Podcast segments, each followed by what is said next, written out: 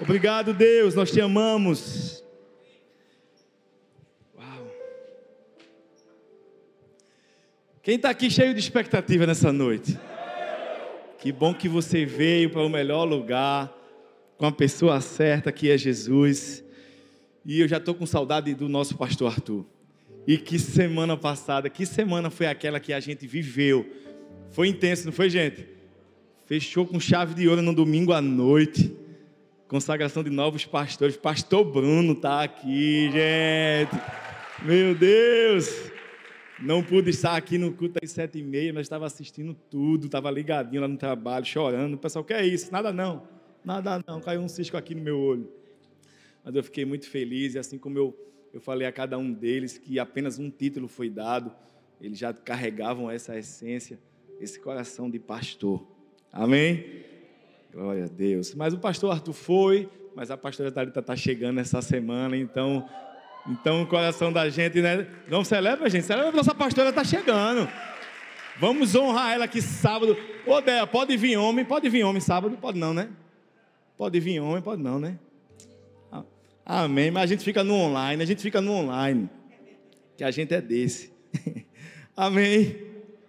Gente, e a mensagem de hoje é uma mensagem muito especial. Tema dessa mensagem, quando eu, quando eu vi, eu confesso que eu termino a base porque eu já sabia o caminho que a gente ia seguir nessa mensagem. Amém? Então se prepara aí. Ideia já deu uns spoilers aí a vocês, que vocês hoje precisam estar preparados, porque talvez hoje você não ouça aquilo que você queria ouvir. Na verdade, talvez seja para isso que você veio. Porque ninguém está aqui para massagear o seu ego. Já, eu gostaria de começar dizendo uma, uma, uma historinha que eu ouvi de um pastor. Certo dia o pastor chegou, Tiaguinho, não foi aqui, não. Foi bem longe de Paulista.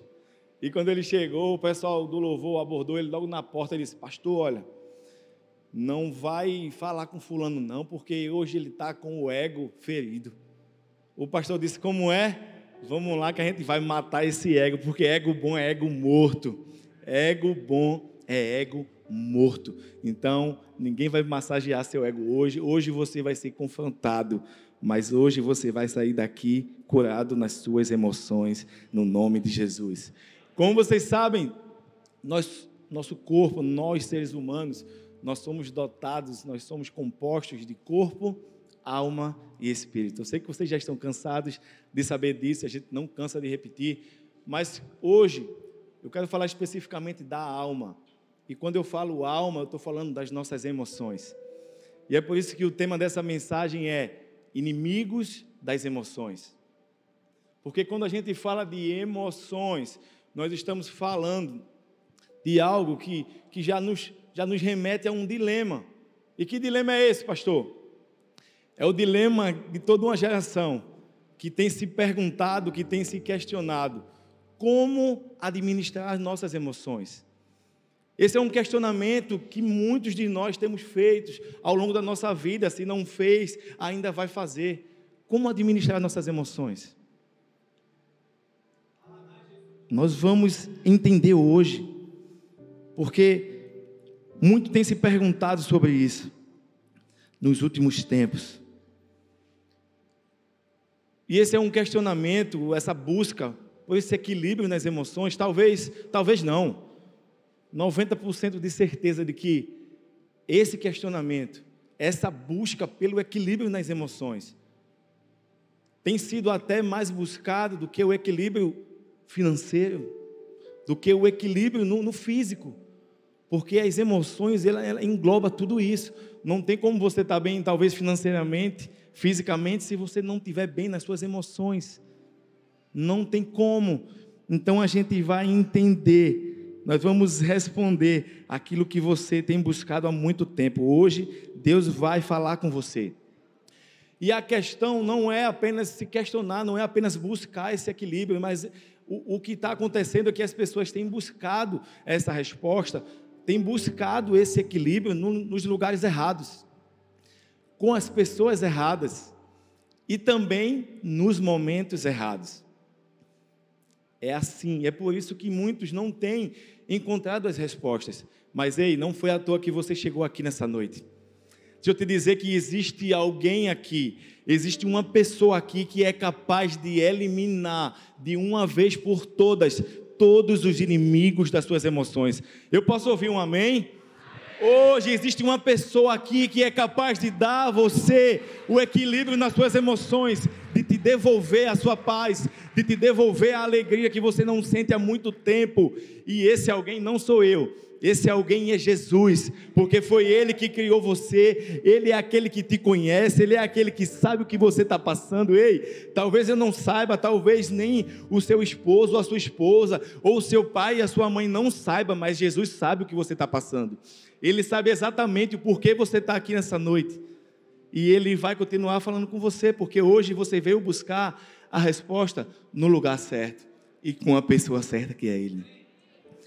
E nós hoje nós vamos entender com a palavra de Deus como sermos transformados, como sermos curados nas nossas emoções. Salmo 139, 23, 24 diz assim: Sonda-me, ó Deus, e conhece o meu coração. Prova-me e conhece os meus pensamentos. Vê se há em mim algum caminho mau e guia-me pelo caminho eterno. Sonda-me. O que é que eu e você temos visto quando olhamos para dentro de nós? O que é que nós temos visto?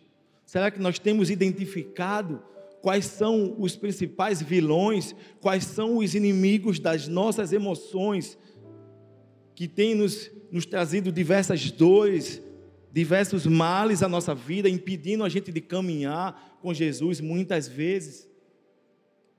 Quem aqui já quebrou algum osso? Quando a gente quebra um osso, a gente vai no hospital e é feito um raio-x, amém? Da mesma forma é no reino espiritual. Hoje Deus trouxe você aqui para fazer um raio-x da sua alma, para que a gente possa ver e Ele vai expor aquilo que está causando dor dentro de você, mas Ele não vai expor para te envergonhar, porque todas as vezes que Deus nos expõe, é para que a gente seja curado, para que a gente seja liberto de algo que esteja nos impedindo, que esteja nos atrapalhando na nossa caminhada com Ele. Amém? E hoje Ele vai fazer esse raio-x, mas para isso eu e você precisamos nos submetermos a Ele. Quem aqui está disposto nessa noite a se submeter a esse raio-x de Deus, para que Ele veja fundo o que está dentro de você, coisas que talvez você nem soubesse mais, já fazem tanto tempo, mas tem sufocado você, impedido você de caminhar, impedido você de avançar com Ele. Como assim, pastor? Dá um exemplo. Deixa eu dar um exemplo aqui bem recente. Nós tivemos aqui o culto do envio no sábado. Nós vimos a quantidade de pessoas que foram enviadas aqui, meu Deus, que bênção. Não foi só aqui, em todos os campos nós tivemos líderes que foram formados, sendo enviados. Mas talvez muitos aqui estejam na célula já há muito tempo, estejam como líder em treinamento há muito tempo, mas quando chega a data da multiplicação, não sei o que acontece, você não consegue romper isso há muito tempo e não consegue multiplicar a sua célula mas você não entende o motivo, você não sabe o porquê. Mas hoje, peça a Deus para te revelar através dessa mensagem, porque é através desse raio-x que Ele vai fazer da sua alma, talvez você entenda e você ouça aquela vozinha: Ah, é por isso que eu não estou conseguindo avançar, e toda vez que, que chega algo que eu vou romper esse platô que tem me impedido de, de avançar em Deus, Hoje, quando você entende, quando você enxerga isso e você resolve e você elimina esses inimigos das suas emoções, você consegue romper, você consegue avançar. Vamos lá? E muitas vezes a gente adoece nas emoções, não apenas pelas pessoas que estão ao nosso redor, pelas influências. Muitas vezes eu e você estamos adoecendo na alma por conta das escolhas erradas que nós fazemos. Eu sei que é muito difícil de ouvir isso, é muito forte ouvir, mas muito daquilo que nós estamos vivendo, nós somos os principais culpados, nós somos os principais responsáveis, mas até isso, nós estamos vivendo o ano do recomeço. E está sendo repetido aqui na nossa mente que para recomeçar é preciso reconhecer. Quando a gente não reconhece que precisa recomeçar, a gente continua vivendo as mesmas coisas. As coisas ficam apenas se repetindo. Você vendo aquele mesmo filme se repetindo todas as vezes que vai ter multiplicação de célula, por exemplo. Fica se repetindo porque você fez escolhas erradas e as escolhas erradas que você fez adoeceu a sua alma, adoeceu você por dentro, e por isso você fica nessa vida inconstante, nessa vida de oscilação. Então não tem como seu líder enviar você, porque você até hoje era uma pessoa inconstante, mas que depois de hoje Deus vai revelar aquilo que você precisa mudar e ele vai trazer à tona aquilo que precisa ser eliminado da sua vida em nome de Jesus. Amém? Amém ou não amém? E hoje as verdades do alto vão ser escancaradas na sua vida, porque só assim, gente, não tem outra forma da gente ser curado nas nossas emoções se a gente não se expor se a gente não decidir enfrentar esses inimigos das nossas emoções. Não tem como. A Bíblia diz lá em Provérbios 28, 13.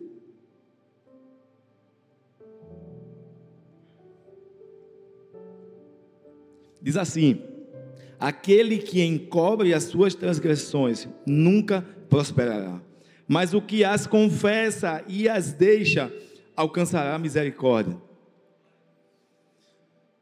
Muitos de nós achamos que precisamos continuar vivendo nesse altar chamado reputação.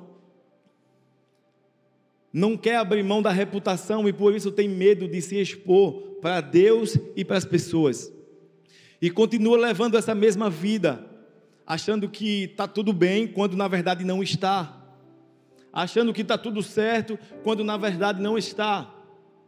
Existem muitas áreas onde Deus quer tratar você, sejam elas situações não resolvidas, pecados não confessados, pecados ocultos, medos, traumas sufocados, abusos, abusos sofridos, seja no trabalho, não estou falando só, não existe só o tipo de abuso sexual, o abuso moral, físico, emocional, pessoas que foram abusadas emocionalmente, pessoas que, ah, talvez até por alguém que, que representasse uma liderança na sua vida, abusou abusou do poder sobre você e isso machucou você, e hoje você não consegue mais honrar um líder, você não consegue mais honrar um pastor, você não consegue mais baixar a cabeça para ninguém na rua, porque você acha que alguém humilhou você e isso está machucando você por dentro.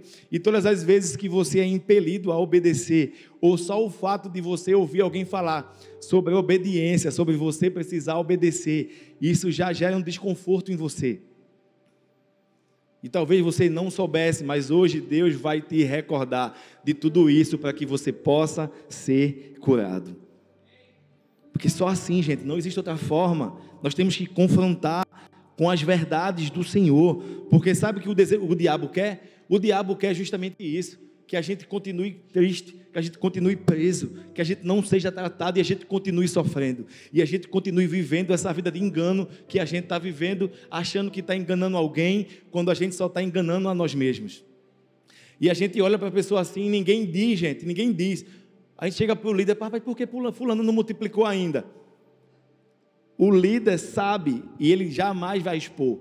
O líder de célula é alguém que Deus colocou na sua vida para que você se abra, para que, você, para que ele te ajude, para que você peça ajuda. E ele está ali para te ajudar, mas você precisa abrir o coração. Para um pastor, nós temos uma equipe de pastores aqui que faz questão de atender todo mundo, de conversar com todo mundo. Você precisa se abrir, você não pode continuar escondendo isso que está que tá te machucando, que está te magoando. Abra o seu coração. Que hoje o Senhor te revele, te mostre aquilo que você precisa falar, aquilo que você precisa abandonar, para continuar avançando, para continuar combatendo, guerreando os inimigos. A gente vai ter agora algumas novidades aí nas células, e a gente sempre gosta de uma coisa chamada célula do amigo. É ou não é? Mas eu disse: chama até o inimigo para a célula também. Chama teu inimigo também, mas esse inimigo aqui vai deixar hoje aqui. Amém? Em nome de Jesus. E isso tem sufocado É, é, é, algo que, que muitas vezes a gente não entende, não tem, a gente não consegue entender, a gente só consegue sentir sufocado, só consegue sentir um peso em nós. Mas hoje Deus vai mostrar, em nome de Jesus. E isso é tão sério.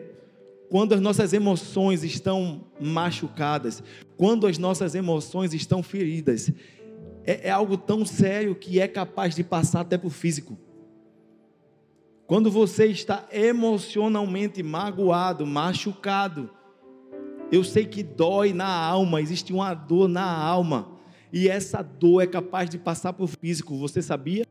Ou você já sentiu, ou você conhece alguém que já foi fazer um check-up, foi fazer um monte de exame e não constatou nada? Os sintomas continuam, porque não é físico, é na alma, mas ele também se apresenta no físico é algo tão forte, gente, que continua no físico. Aquela dor. De repente você vai no médico, faz uma bateria de exames, ele diz: está tudo normal.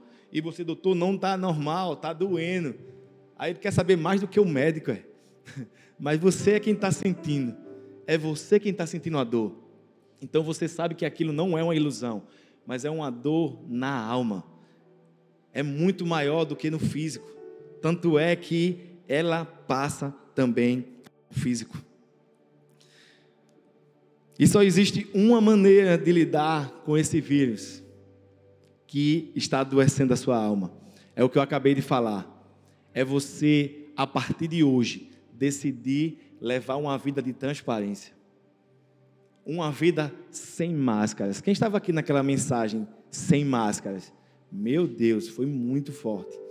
Porque muitas vezes nós nos escondemos atrás dessas máscaras da perfeição. Ei, ninguém é perfeito aqui.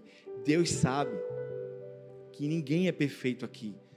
Então a gente pode parar, deixar a máscara de lado e viver uma vida de transparência que vai fazer com que a gente avance. Se abra para alguém, peça ajuda. Ninguém aqui faz nada sozinho. Ninguém aqui é tão autossuficiente ou tão bom que não precise de alguém para lhe ajudar que não precise de alguém para pegar na sua mão e caminhar. Ei, aqui é o único lugar do mundo onde todo mundo aqui é igual.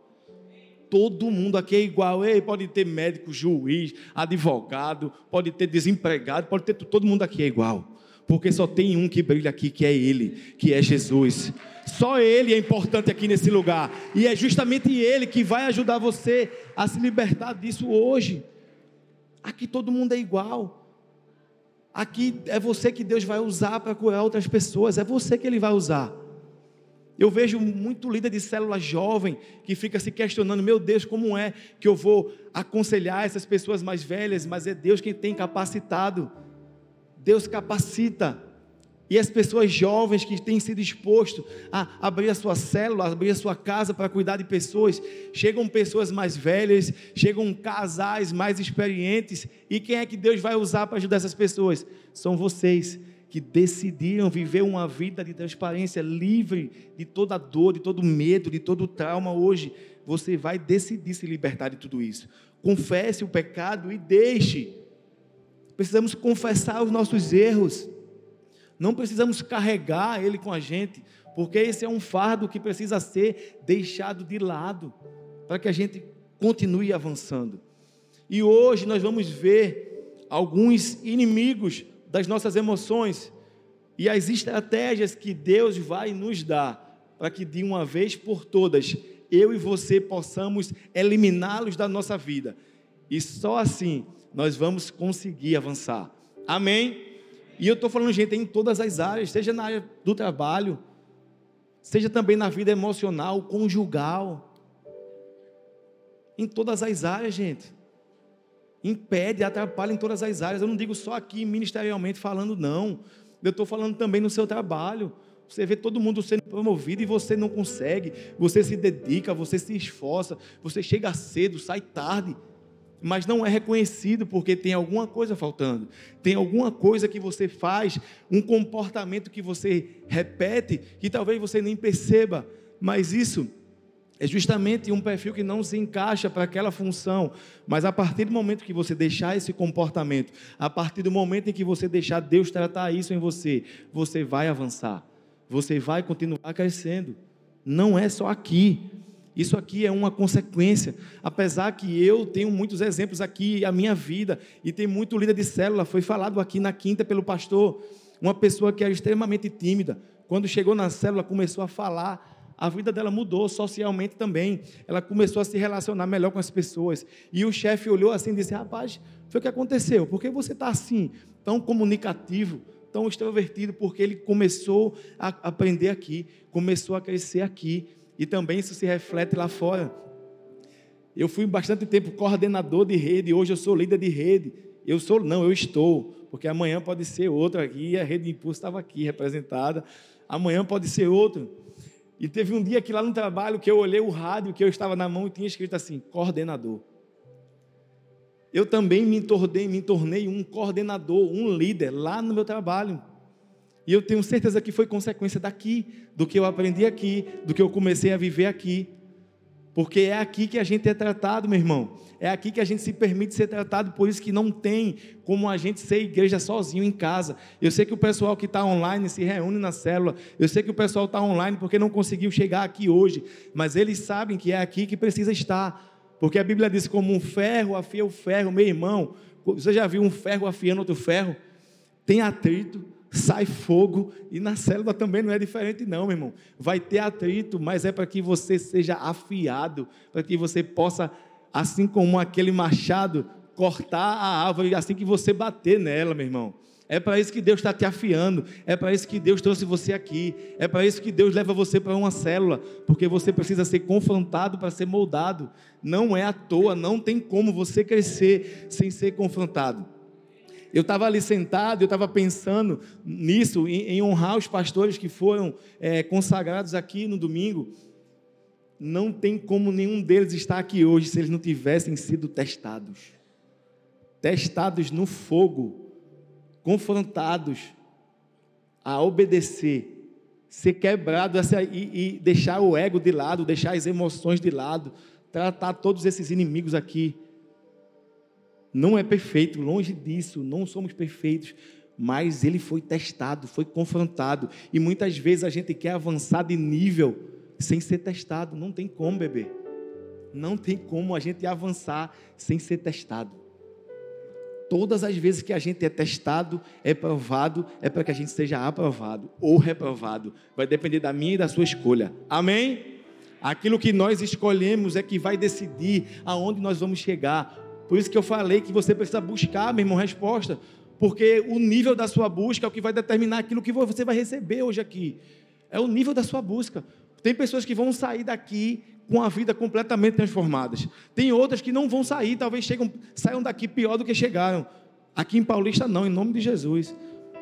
Mas é a sua busca que vai determinar isso. É a escolha que você vai fazer. Se você vai escolher ser transparente ou se você vai continuar carregando isso. Em nome de Jesus, entenda. E o primeiro inimigo da nossa emoção, que nós vamos falar hoje, é uma coisinha chamada passividade. Passividade. Mateus 11, 12. Anota aí, ou então abre aí. Mateus capítulo 11, verso 12.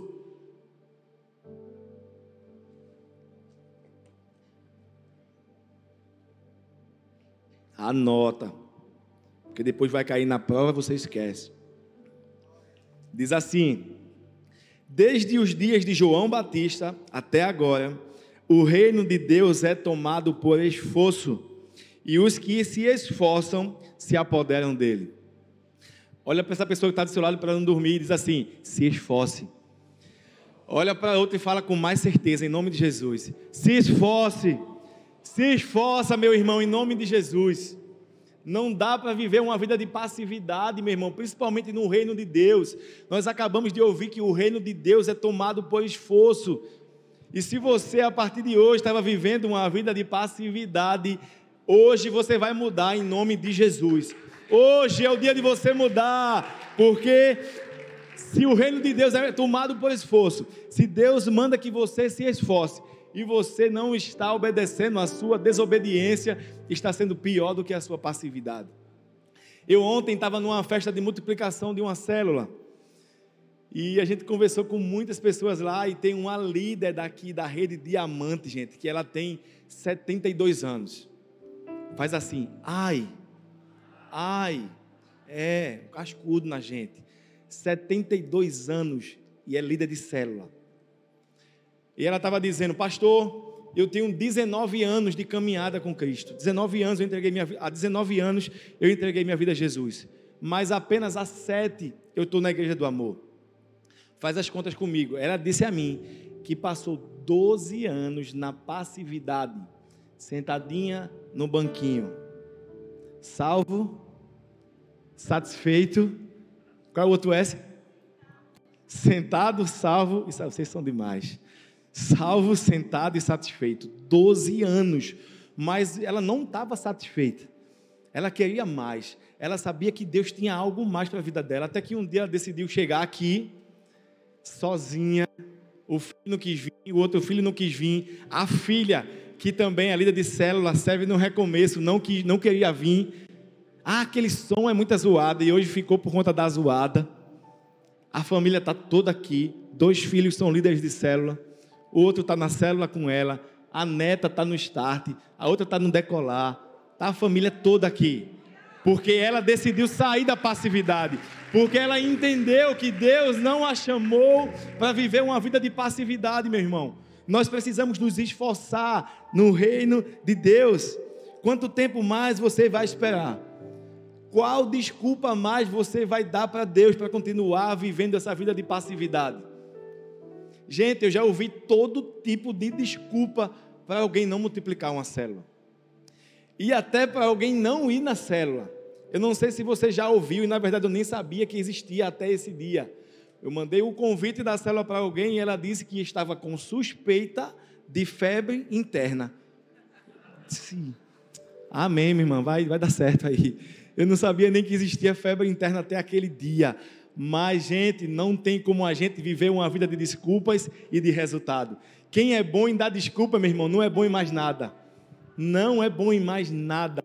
Nós precisamos sair da passividade, porque a passividade te domina, te mina e depois a passividade te destrói. Essa é a sequência, meu irmão. Não tem como viver uma vida de passividade e de apatia no reino de Deus. A passividade é uma inimiga das nossas emoções, não só das nossas emoções espirituais, mas também físicas. Tem minado a nossa saúde emocional, mas também a nossa saúde espiritual, porque muitos de nós que estamos vivendo esse inimigo, que temos esse inimigo da passividade dentro de nós, é por isso que muitas vezes a gente não entende porque a gente não tem mais ânimo para chegar numa célula, porque às vezes a gente não tem mais ânimo para fazer um devocional, porque às vezes a gente não tem ânimo para vir ao culto. Porque às vezes a gente não tem ânimo para falar com Deus. Isso é porque a passividade tem minado a sua saúde espiritual, a sua saúde emocional, lembra? Se nós não estivermos bem nas nossas emoções, não vamos estar bem em mais nada. Espiritualmente também a passividade tem um poder de fazer isso, meu irmão. Eu sei que tem pessoas aqui que evangelizavam nos ônibus que falavam de Jesus aonde chegavam e hoje não fazem mais isso. Por quê? Por que não faz mais isso? O que foi que aconteceu? Sabe uma coisa que é capaz de fazer com que eu e você vivamos uma vida de passividade? Sabe onde talvez tenha começado essa passividade na sua vida? Porque você ouviu e absolveu aquilo que você não podia absolver. Aqui dentro. Eu não vou dizer nem lá fora, estou dizendo aqui dentro. Talvez pessoas chegaram para você aqui de dentro e disseram: Ei, deixa de ser besta, não abre tua célula não. E você que estava com o coração cheio de expectativa, e você que estava sendo já muito usado por Deus, você de repente parou na sua caminhada, você ficou estagnado, você está vivendo desde aquele dia uma vida de passividade. Ei, meu irmão, a palavra diz que nós devemos reter aquilo que é bom. Só o que é bom, o que não for, descarta. Eu vou falar um monte de coisa aqui. Retenha só o que é bom, o que não for para você, descarta, em nome de Jesus. Aqui dentro, talvez você ouviu algumas vozes que não devia ter dado ouvido.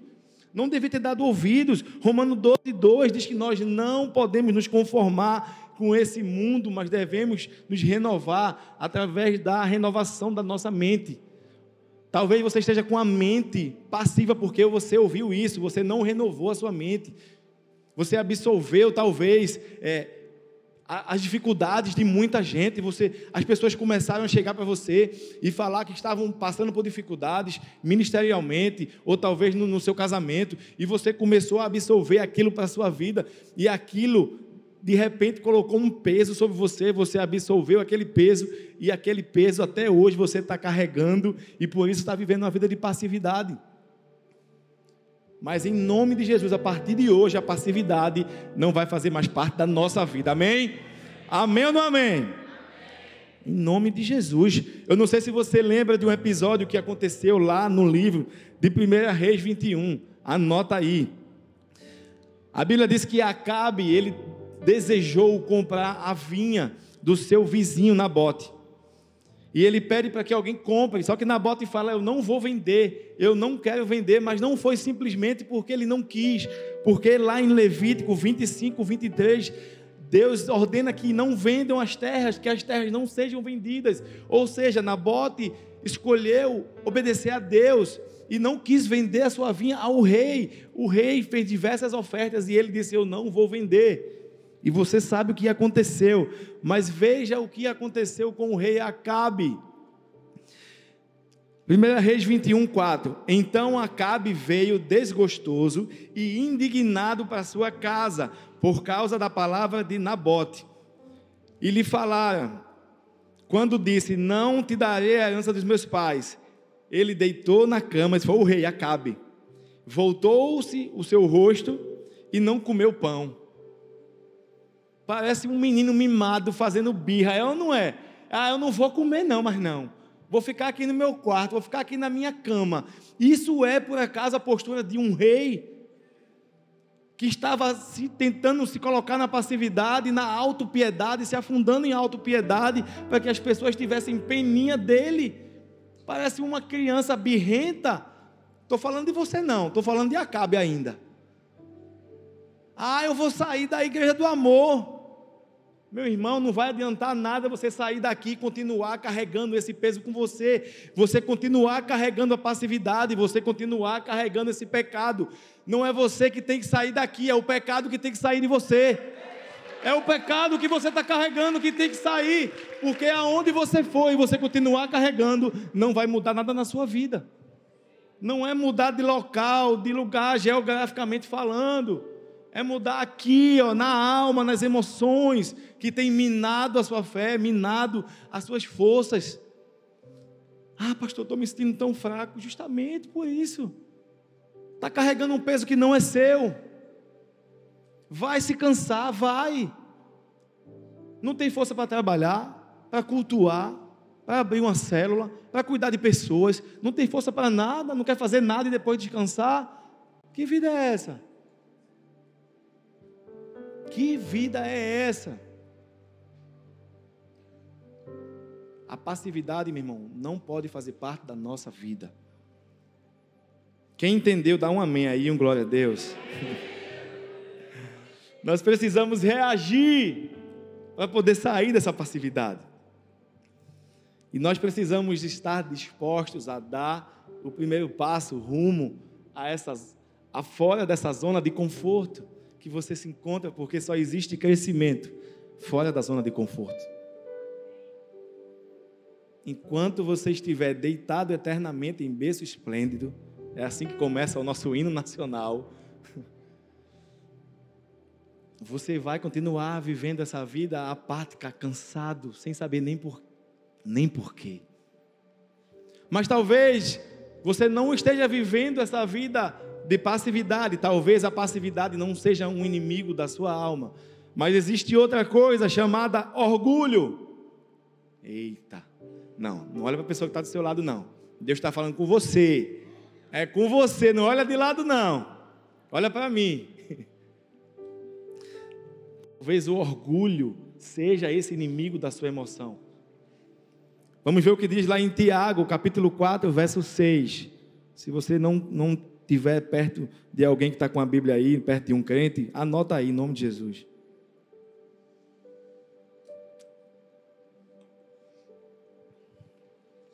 E diz assim: Mas ele concede graça maior. Por isso diz a Escritura: Deus se opõe aos orgulhosos, mas concede graça aos humildes. Isso é muito forte.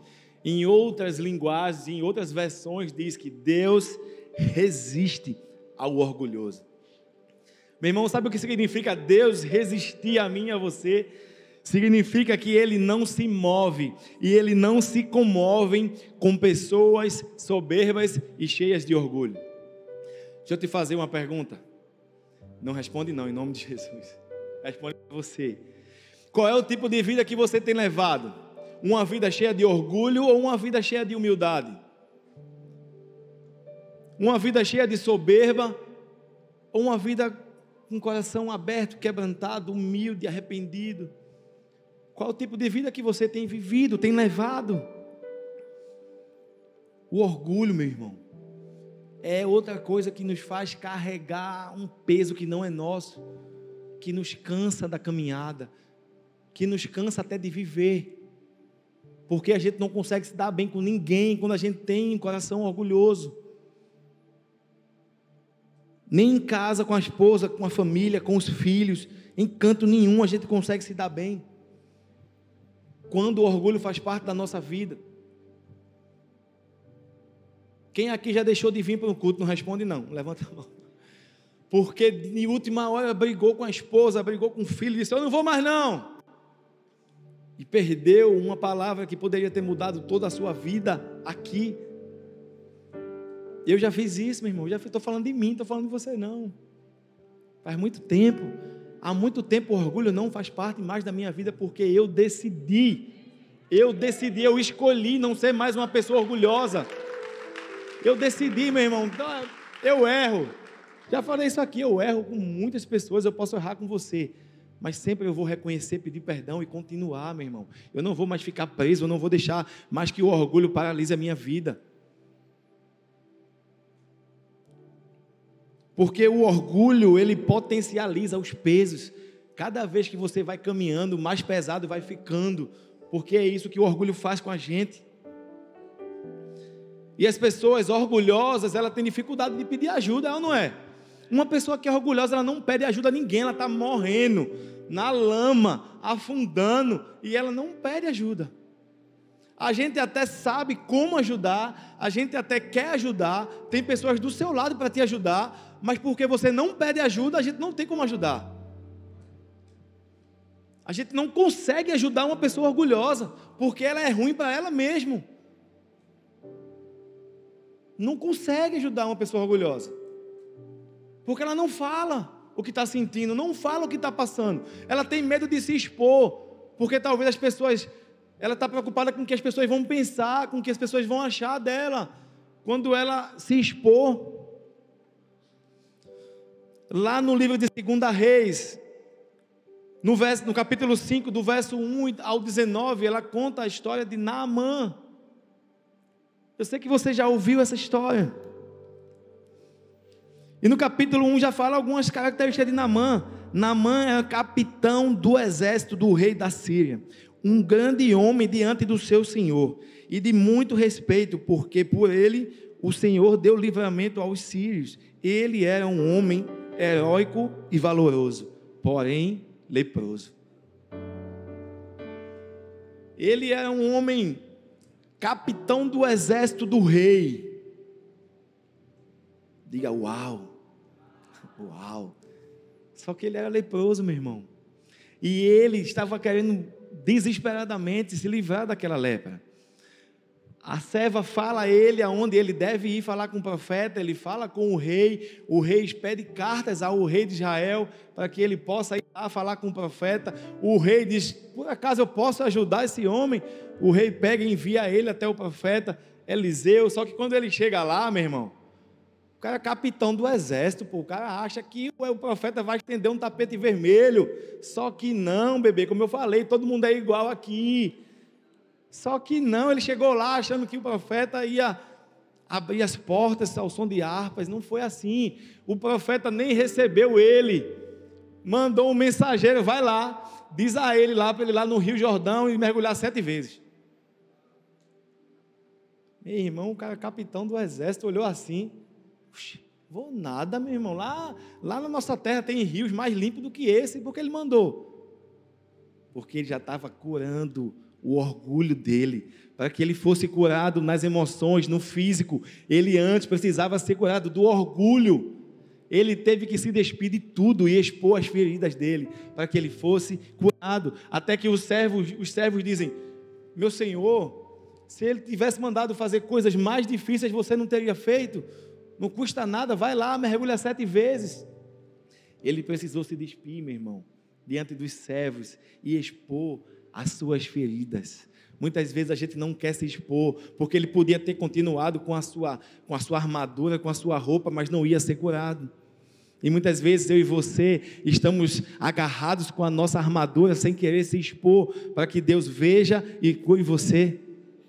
Ele precisou ser curado em primeiro do orgulho, para só depois ser curado no físico. E não foi só no físico, nem nas emoções, não. Ele também foi curado no espírito. Veja o que diz lá no verso 15, na parte B, diz assim. Isso já é Naamã dizendo, depois que voltou ao profeta. Eis que agora eu sei que em toda a terra não há Deus senão em Israel. Ele se converteu, meu irmão. Ele viu, ei, só tem um Deus, que é o Deus de Israel. Celebre, meu irmão. Porque é o mesmo Deus que está aqui hoje. É o mesmo Deus que trouxe você aqui para te expor. Para expor as feridas que têm causado tanta dor na sua vida. Para de uma vez por todas eliminar esse orgulho que você está carregando, meu irmão. Orgulho, soberba não leva a lugar nenhum. Humildade não tem nada a ver com recursos financeiros, não. É isso que a sociedade lá fora pensa. Porque eu conheço pessoas extremamente ricas que são humildes, e pessoas que não têm nada que são soberbos, e orgulhosos, e arrogantes. Mas estão levando a mesma vida há muito tempo, não vão sair do canto, não vão sair do lugar. Porque é isso que o orgulho faz comigo e com você, meu irmão. A Bíblia diz lá em Provérbios 16, 18: A soberba precede a ruína, e a altivez de espírito precede a queda. Provérbios 29 e 23: A soberba do homem o abaterá, mas o humilde de espírito obterá honra. Nós precisamos ser humildes diante de Deus e diante das pessoas, meu irmão. Da mesma forma que o orgulho produz a desonra, a humildade atrai a honra. Foi isso que a gente acabou de ler aqui. Miqueias 6, versículo 8.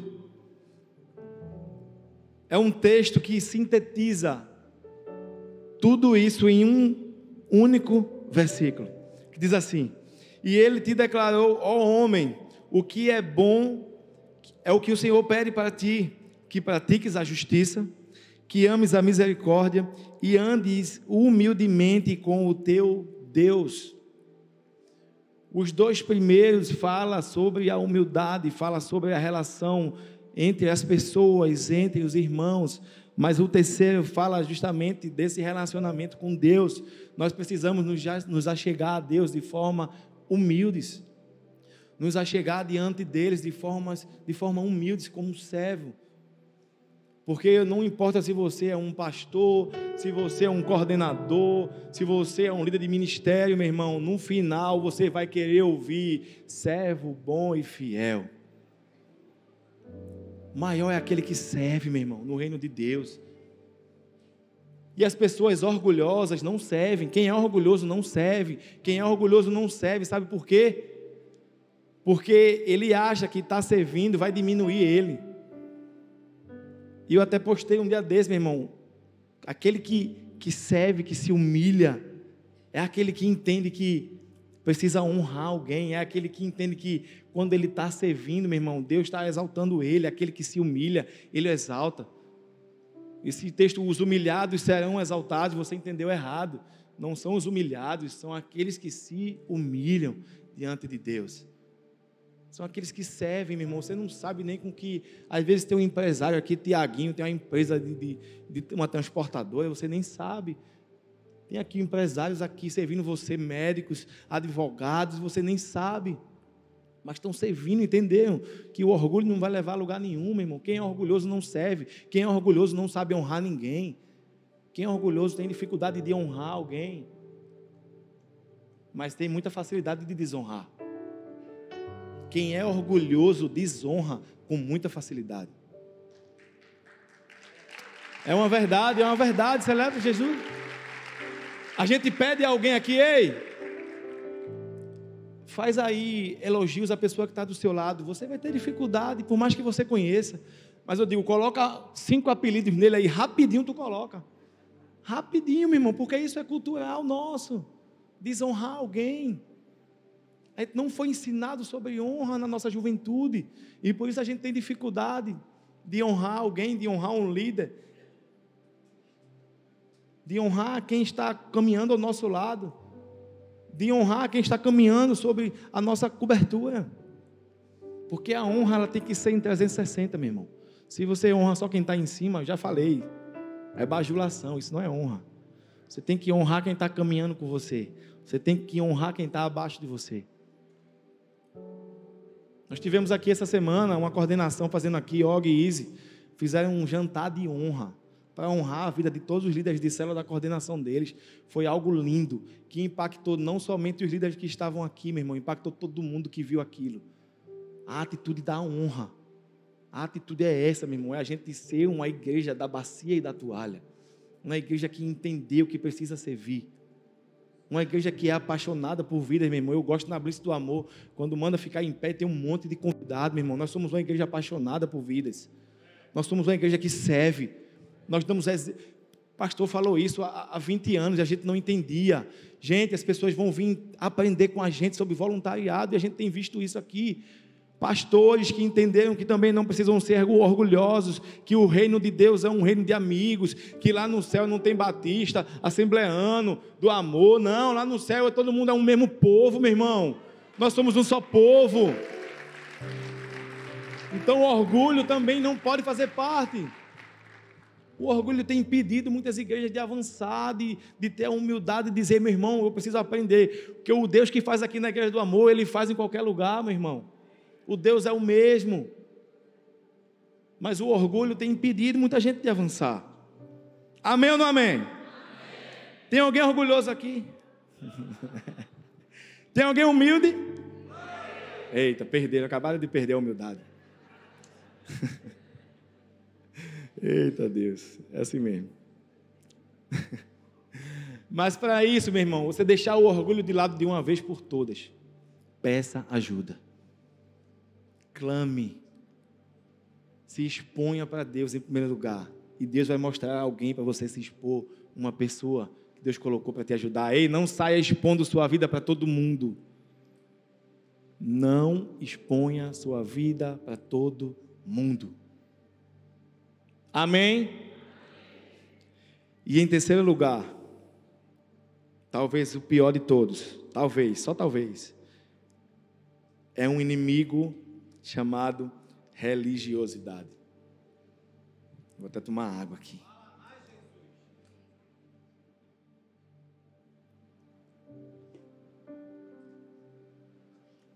Lucas 12, 1, parte B.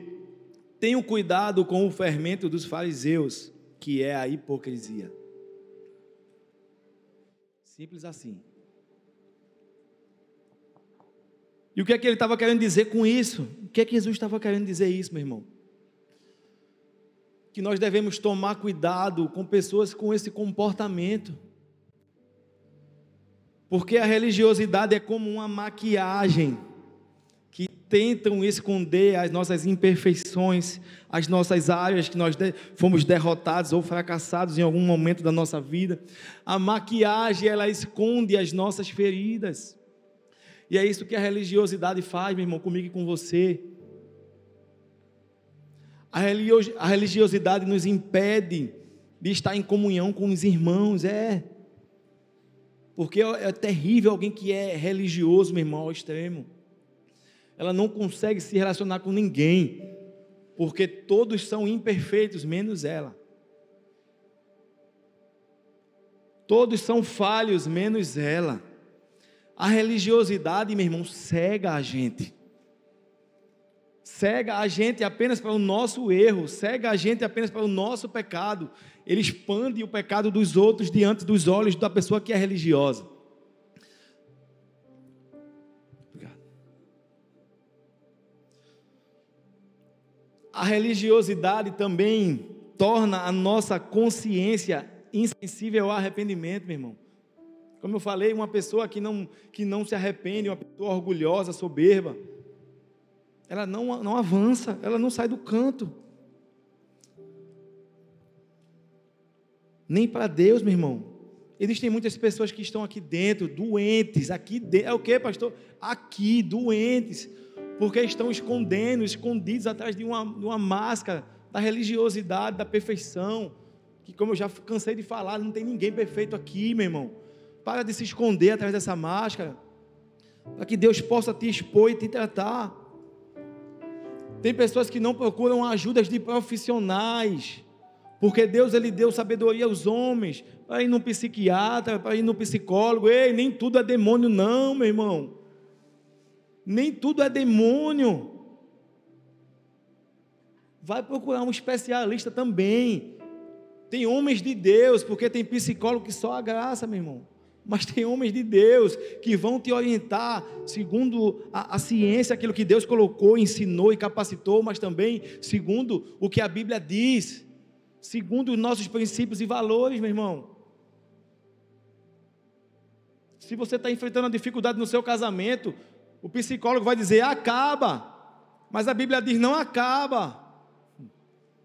Então você precisa também discernir o que, é, o que é que você vive, que é que guia a sua vida. É a palavra de Deus. Mas eu tenho certeza que Deus ele capacita homens para nos ajudar. Então peça ajuda. Para de se esconder atrás dessa maquiagem.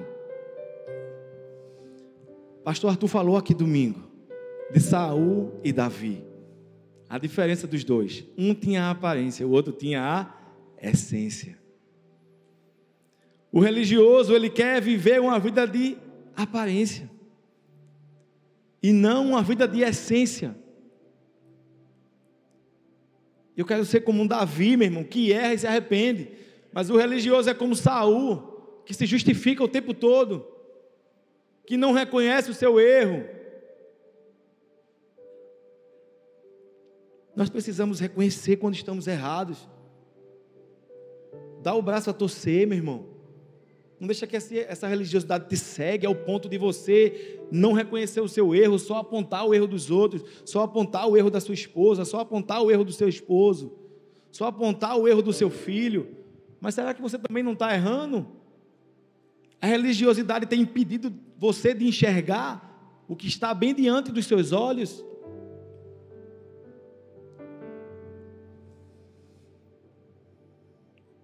E a gente vê o tempo todo Jesus, ele falando sobre os religiosos da época. A palavra dele sempre confrontava os religiosos daquela época. Sempre confrontava a hipocrisia deles. Porque muitos deles estavam justamente usando essa capa do Evangelho, essa capa da religiosidade. Ei, meu irmão, o Evangelho não é uma capa que a gente se veste para vir para o culto, não, meu irmão. O Evangelho é uma mensagem, é uma palavra que está dentro do nosso coração, que tem o poder de mudar e transformar a nossa vida. É algo de dentro para fora, meu irmão. Não é algo só externo, não é algo só que a gente veste, chega em casa, a gente tira essa capa. Não, nós precisamos nos despir dessa capa de religiosidade. Isso é algo tão sério que pode ser considerado um pecado pior do que a imoralidade. É o que, pastor? Não sou eu que estou dizendo, não, é a Bíblia. Na sua Bíblia aí, Mateus 11, do 23 e 24, diz assim: E você, Cafarnaum, será levado até o céu? Não, você descerá até o Hades, porque se os milagres que foram realizados em você tivessem sido realizados em Sodoma, ela teria permanecido até hoje. Mas eu lhes afirmo que no dia do juízo haverá menos rigor para Sodoma do que para você. Meu irmão, Cafarnaum foi uma cidade onde Jesus operou diversos milagres, meu irmão. E o que é que ele estava dizendo? Que a religiosidade daquele povo tinha impedido eles de se arrependerem da sua religiosidade, dos seus pecados, dessa vida de aparência. E ele disse que em Sodoma, todo mundo conhece a história de Sodoma e Gomorra. se tivessem sido feitos todos aqueles sinais, o povo de Sodoma tinha uma possibilidade maior de se arrepender, de aceitar o Evangelho, de se arrepender e de mudar de vida. Veja o que ele está comparando. Essa religiosidade, meu irmão, até é pior do que a imoralidade. Em outro momento, o Senhor Jesus afirmou que as prostitutas estão mais próximas do reino de Deus do que os religiosos dos seus dias. Ele não alisava, não, meu irmão. Ele não alisava. Se seu líder de célula está ali alisando, você não vai crescer, não. Você vai crescer quando ele confrontar você. Quando ele disser, ei, meu irmão, está errado, não faz isso não. A gente corrige em particular e elogia em público. Amém? A gente tem que corrigir em particular. Ei, vem cá. Chama no canto e diz: Ei, nunca mais faça isso, está errado. Por mais que você não concorde, aceita que dói menos. Aceita que dói menos, dá por mim. Ouça a correção das pessoas, ouça a correção do seu pastor, alguém que se preocupa com sua vida. Filhos, obedeçam e honrem seus pais, seu pai e sua mãe, honrem. Que eles estão falando para o seu bem. Faça a cara feia, bata o pé, vai levar. Uma chegada junto, vai. Mas é para o seu bem. Precisamos disciplinar, é isso aí, é para rir mesmo. Deus está falando ali com César. Obedeçam, honrem, se submetam. A religiosidade, o orgulho, a passividade faz com que a gente, quando ouça isso, meu irmão, a gente fique inquieto, querendo se levantar e ir embora. Eu não é. Eu estou vendo você olhando no relógio, estou vendo, estou vendo, estou acabando já. Mas isso, tá, meu irmão, é sério. Em nome de Jesus, meu irmão. Esse pecado da religiosidade é algo que tem impedido você de avançar. Arranque essa capa hoje, de uma vez por todas. Amém? Amém ou não amém? Faz um coraçãozinho para mim aí, vocês estão. Amém. Aí, aleluia. Ô irmão, faz aí, irmão. Ah, obrigado. Fica em pé no seu lugar para parecer que está acabando. Fica com raiva de mim, não.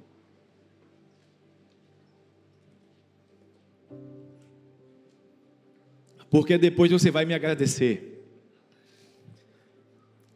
Eu preguei uma vez aqui sobre orgulho. Na verdade, o tema da mensagem era sobre humildade, mas sobre humildade ninguém pode pregar, mas sobre orgulho eu posso. Veja o, o, o poder que tem o orgulho de fazer com que você fique estagnado. Um casal, que eu vou fazer o casamento deles, estavam já, bem dizer, acabados, o casamento acabado. Deus tinha falado diversas vezes com eles e nada, tentavam, tentavam, tentavam. E, resultado, iam desistir.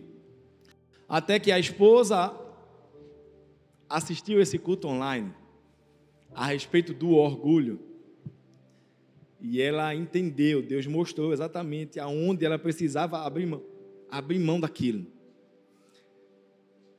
E quando Deus mostrou a ela que ela precisava abrir mão desse orgulho, hoje eles estão bem. Tudo na vida deles começou a dar certo, o casamento deles começou a dar certo, a empresa começou a dar certo. Eles estão bem, estão unidos e vão casar no civil e no religioso. Casamento estava acabado, meu irmão, por conta do orgulho. O orgulho tem esse poder, meu irmão, de impedir a gente de viver a nossa vida. Eu ouvi uma história de um senhor, para finalizar, que foi passar uns tempos longe de casa, que foi visitar uns parentes no interior. E quando ele voltou, ele encontrou João no meio do caminho. Ele perguntou: João, tem alguma novidade? Aconteceu alguma coisa na minha ausência? E João disse: É, Agora, detalhe aqui: esse homem era crente. João disse: Ô irmão, aconteceu que teve uma tempestade aqui na cidade e destruiu a minha casa. E João disse: Bem feito, eu já sabia, eu sabia que um dia esse seu pecado Deus ia responder. Até que João olhou para ele e disse: Ô irmão, mas a tua casa também caiu tua casa também caiu.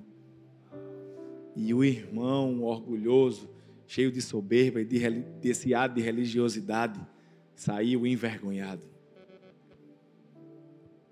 que nós hoje entendamos que precisamos deixar de lado essas coisas, que precisamos eliminar de uma vez por todas da nossa vida a passividade, o orgulho e a religiosidade. Porque só assim, meu irmão, nós vamos ser usados por Deus da forma que Deus criou a mim e a você para que fôssemos usados. A Bíblia fala, Jesus disse que os discípulos fariam obras maiores do que eles. E isso se estende até mim e a você, meu irmão. A Bíblia fala que a sombra de Pedro, meu irmão, curava as pessoas. Os enfermos eram trazidos e a sombra dele passava e os enfermos eram curados.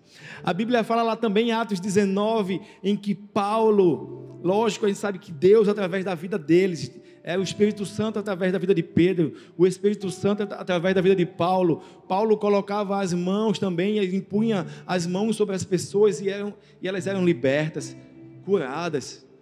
A mesma forma Deus quer fazer comigo e com você, meu irmão. Mas Ele precisa fazer como Ele fez com Elias. Ele precisa curar nas emoções. Elias estava, Elias estava dentro de uma caverna, com medo de uma mulher, com medo de uma palavra que ele ouviu. Ele ficou emocionalmente abalado. Elias tinha acabado de realizar talvez o maior prodígio do seu ministério, mas por conta de uma palavra, meu irmão, ele se escondeu. Ele correu e se escondeu dentro de uma caverna até que Deus perguntou o que é que ele estava fazendo naquele lugar e ele começou essa autopiedade que estava fazendo com que ele vivesse ali na passividade, dizendo que todo mundo estava querendo matá-lo, que todos os profetas tinham morrido, tinham morrido e só restava ele, quando na verdade a gente sabe que isso não é verdade, mas é isso que a autopiedade faz comigo e com você, meu irmão. Ela nos aprisiona dentro de uma caverna e faz com que a gente fique com essa vida de coitadinho, esse mimimi, essa lamentação.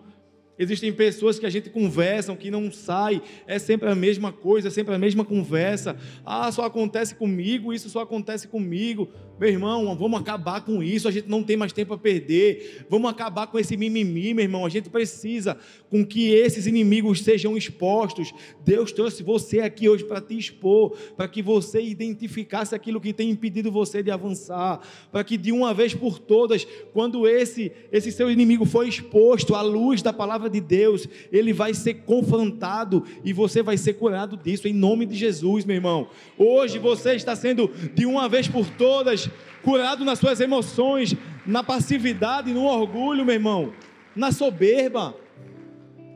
Para de estar tá andando com o nariz em pé, olha para o chão, irmão. Coloca no reino de Deus as coisas são todas ao inverso. Tem que subir, tem que descer para subir, meu irmão. Aquele que serve é o maior. Ei, não busque isso, meu irmão. Busque as coisas de Deus em primeiro lugar, e a gente sabe que todas as outras coisas serão acrescentadas. Mas tem uma, um texto em especial,